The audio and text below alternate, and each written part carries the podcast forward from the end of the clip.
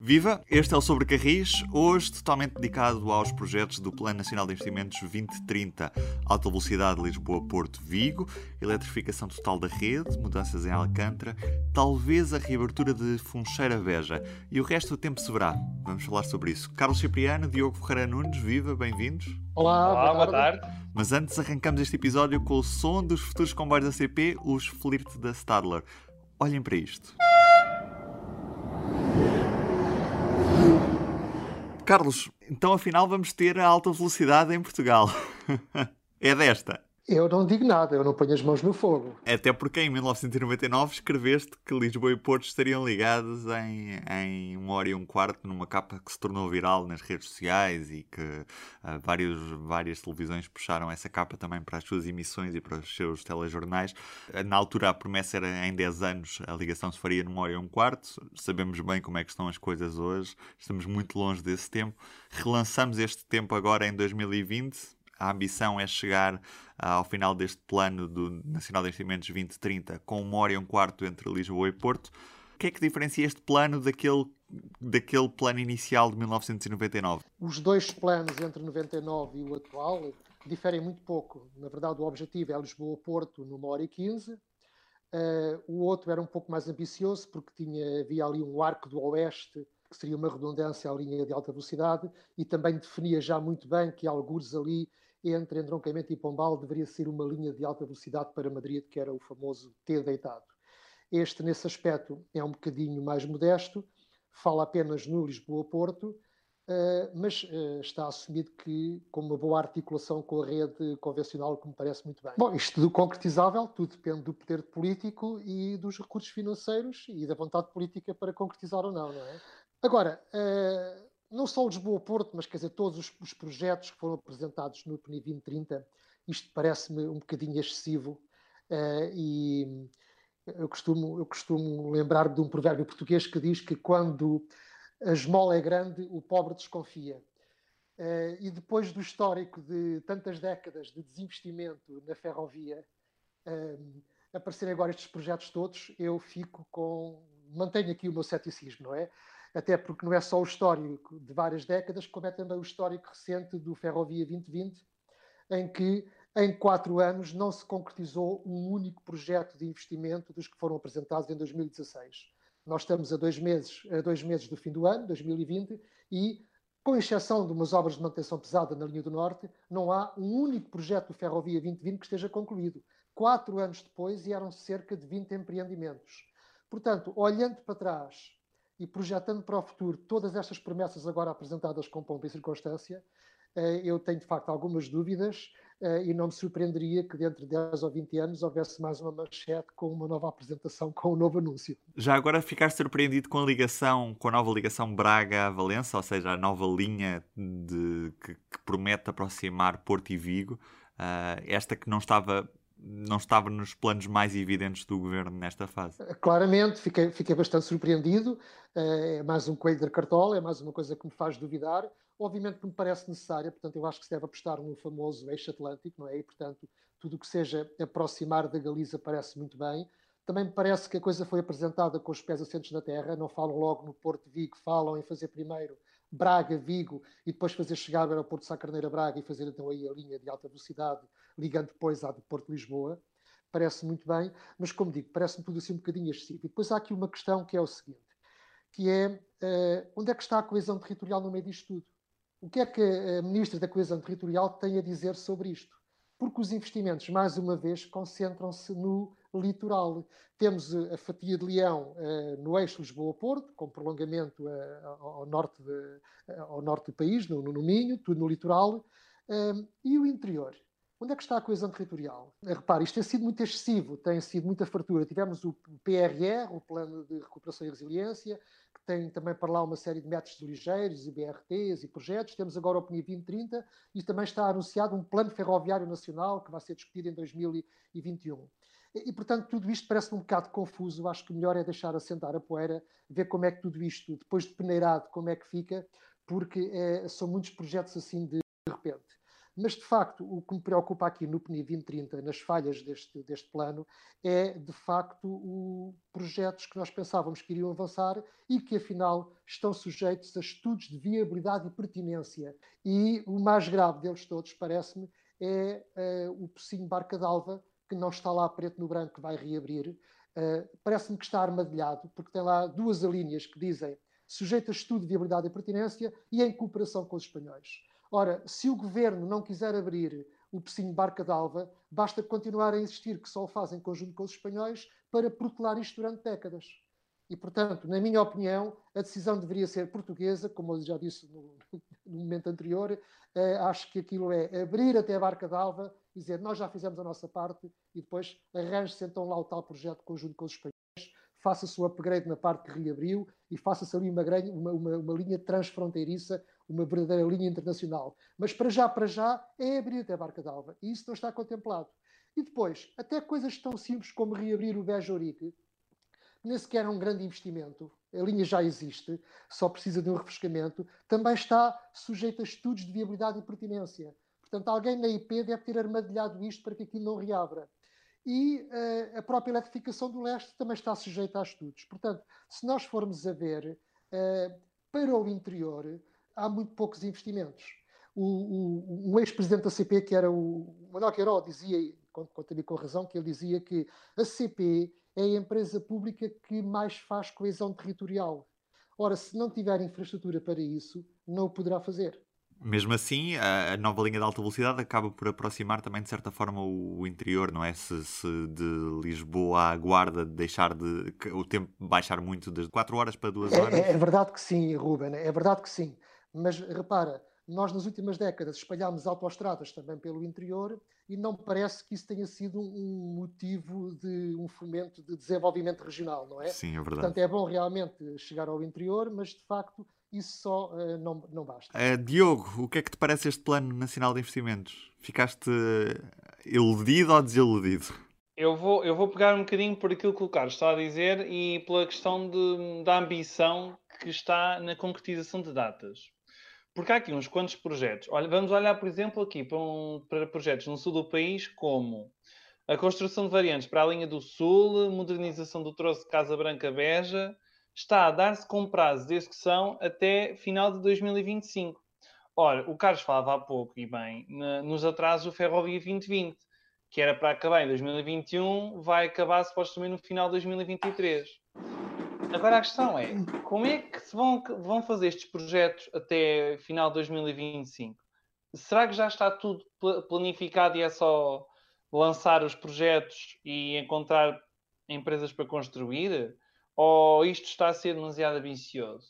E outra questão aqui tem a ver com o, o interior. A esperança que tenho é que o PNI 2030 concentra todos os projetos com investimento superior a 75 milhões de euros. Só que o Plano Ferroviário Nacional define que todas as capitais de distrito estejam ligadas por linha ferroviária. A esperança que tenho é que as ideias para ligar todas as capitais do distrito custem menos de 75 milhões de euros.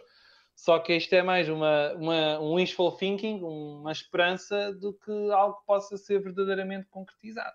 De resto, uh, algumas das ideias que estão aqui, por exemplo, há aqui ideias para uh, quadruplicar troços entre, uh, estou aqui a lembrar, por exemplo, na, na zona da Zambuja, por exemplo, Alverca a Zambuja não é um plano que não vai dar muito trabalho, porque isto em tempos uh, teve, estiveram sempre quatro linhas postas uma, umas ao lado das outras e prontas para reabrir.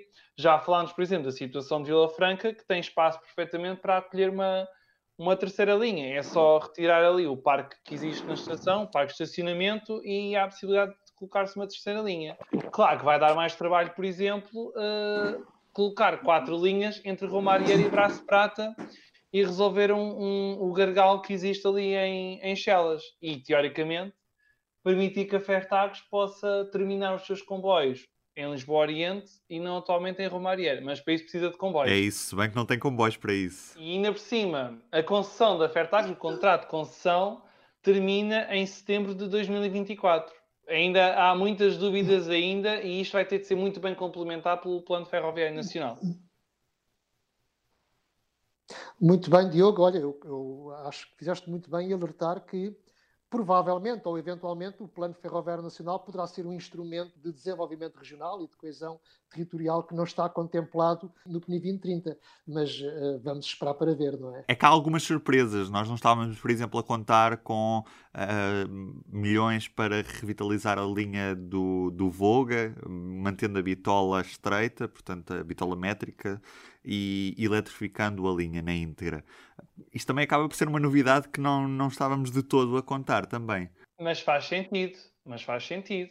Porque a linha do Voga tem algo que é único, é, é a única linha de bitola estreita em Portugal. E nós temos comboios históricos material histórico que só pode circular naquela linha porque todas as outras linhas com esta bitola foram entretanto encerradas. E material que está a ser renovado neste momento, portanto não fazia, não fazia sentido estar a desperdiçar uma linha que tem uma atratividade turística e que já tem material circulante para essa atividade turística para depois a fechar ou mudar de bitola neste caso, não é? E não é só isso, é que o contrato de serviço público da CP já previa no longo prazo, até ao final desta década, a compra de mais de novo material circulante para o Voga, já assumindo que isto iria manter esta bitola. E também, Carlos, eu lembro que tu escreveste há, um, há uns meses, há uns meses não, já foi há quase um ano, em dezembro, quando foi feita a primeira viagem do Voguinha, o Nuno Freitas, presidente da CP, admitiu que poderia ir ao estrangeiro comprar uh, material de, com bitola métrica.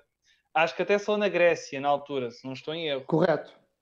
Portanto, isto acaba tudo por encaixar de alguma forma no plano para. A, a, a surpresa, a, para quem está mais ou menos por dentro, a surpresa não é assim tão grande. Até porque já havia alguns planos para requalificar esta linha, mas admitia-se, por exemplo, que ela tivesse a bitola ibérica e não a manutenção da bitola uh, métrica. Mas também é surpreendente a reabertura do, do troço que está nesta altura encerrado entre a Cernada e a Oliveira de Azemães.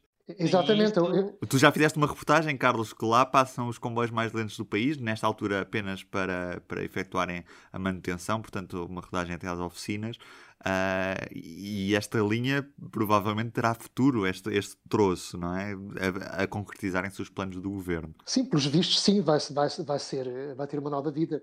De facto, neste momento em Portugal, aqueles 30 e tal quilómetros entre Oliveira das Meias e Cernada do Voga é uma coisa perfeitamente surrealista passam ali dois comboios por dia, um em cada sentido, que se cruzam a meio, na bem posta, em que a velocidade máxima é de 10 km hora.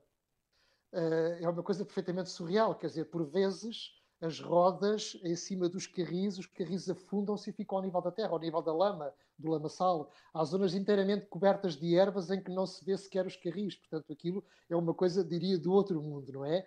E chegou a este estado porque até há pouco tempo estava assumido que esse troço iria encerrar e que a linha do Voga ficaria limitada a dois ramais, a dois cotos, digamos assim. Um Espinho, Oliveira das Meias e outro Aveiro, Cernada do Voga.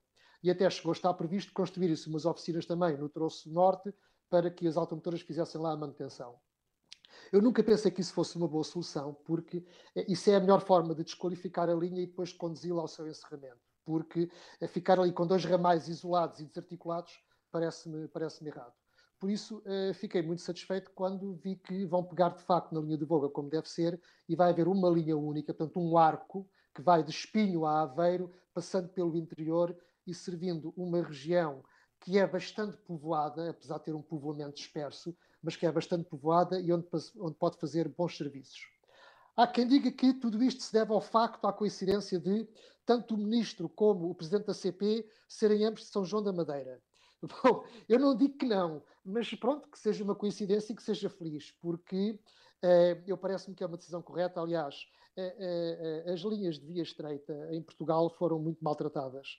mas elas têm futuro, têm presente e têm futuro noutros países, não é? Em Espanha, por exemplo, e eu recordo-me que ainda há, foi há três ou quatro anos que eu estive no Japão, e a rede convencional do Japão é feita em via estreita. Eles têm comboios a 120 km h em via estreita, extremamente confortáveis, com grande estabilidade e a base da, da, da, rede ferroviária japonesa é em via, via estreita. Depois está por cima, de facto, o Shinkansen, as linhas de alta velocidade, que se articulam perfeitamente com a via estreita. Portanto, eh, nós temos uma linha do Volga que já está construída, que já passa por aquela região, que já serve aquelas localidades mal atualmente, mas o facto de existir enquanto infraestrutura, se for modernizada, pode prestar uh, bons serviços no futuro. E, portanto, o que eu espero é que não seja só para os comboios históricos, como o Diogo avisou, e muito bem, porque, de facto, nada adiantava estarmos a recuperar material de via estreita se depois não termos linhas para o utilizar, não é? Mas que os comboios históricos sejam um complemento de um serviço de passageiros eficiente naquela região do país. Já agora, para a linha do Voga são 100 milhões de euros que estão previstos de investimento a concretizar até ao final de 2025. Portanto, daqui a 5 anos, supostamente, os comboios vão, elétricos vão estar no Voga. Pois, essa então é que eu não acredito, mas nem mesmo sendo o ministro e o presidente da CP de São João da Madeira. Mas pronto, cá estaremos. Eu aposto com quem quiserem quando isso não se concretiza em 5 anos. Mas, Apostas mas... numa manchete, Carlos? Uh, não, posso apostar contigo, por exemplo, e é daquelas apostas que eu ganho sempre. Sabes porquê? Porque se aquilo não se concretizar, pagas-me um almoço, eu fico todo contente. Se aquilo se concretizar, eu fico tão contente que será um prazer pagar-te um almoço. Portanto, Opa! eu aposto essa. Esta vai já para o arquivo da internet. Fica, fica registado Portanto... neste episódio, fica a promessa. Ruben, tu és convidado para a Muito obrigado, tá? agradeço o almoço. Se concretizar, fazemos lá uma festa na, na zona de, de Aveiro com a, com a inauguração da, da eletrificação completa. No museu. E no museu, de Machinhata. Já agora, museu, já agora portanto... com o restaurante.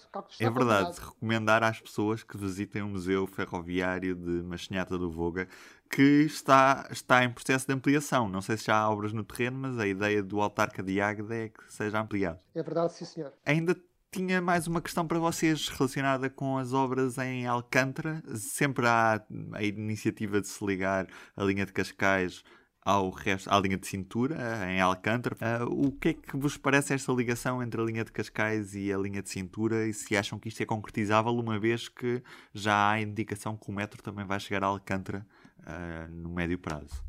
Bom, parece-me, isso é mais uma daquelas coisas que me parecem excessivas, não é?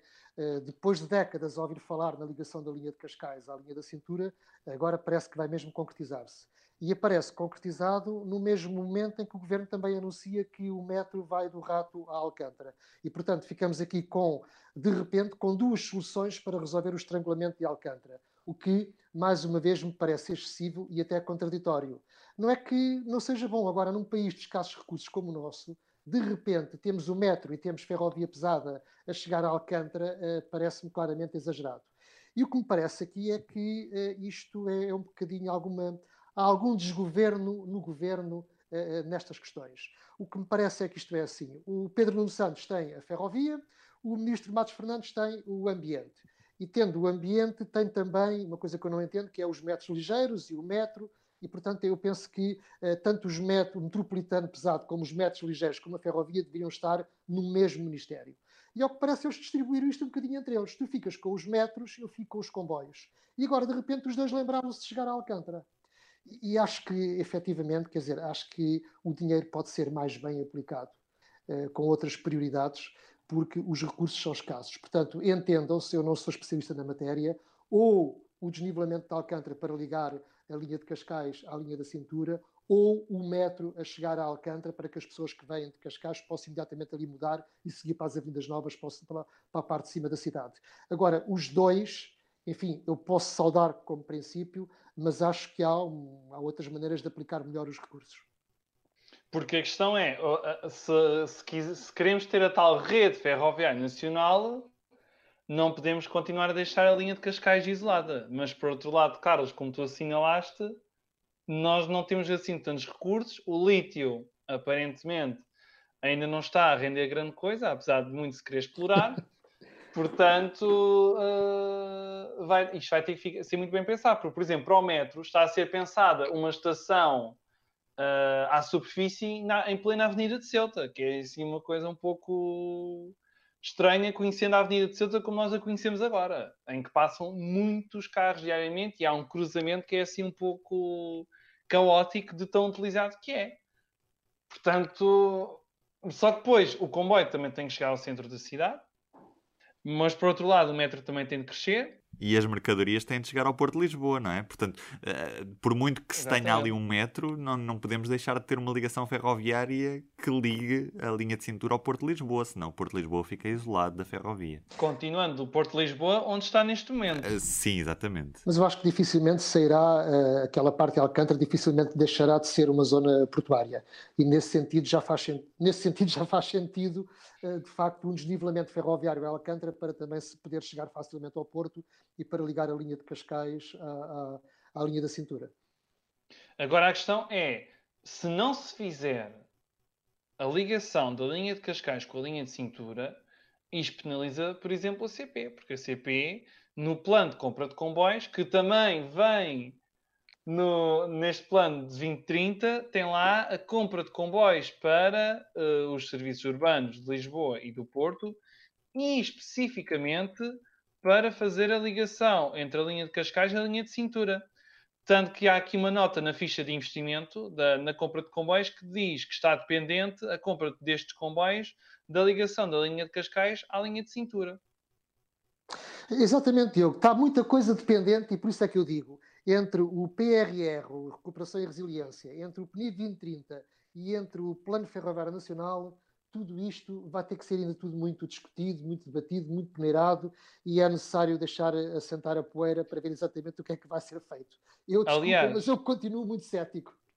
Aliás, falam em assentar a poeira e é importante assinalar que este plano PNI 2030 ainda não é o plano final, final, final definitivo porque ainda vão existir estudos de viabilidade e de impacto ambiental antes do plano ser aprovado em Conselho de Ministros nos próximos meses.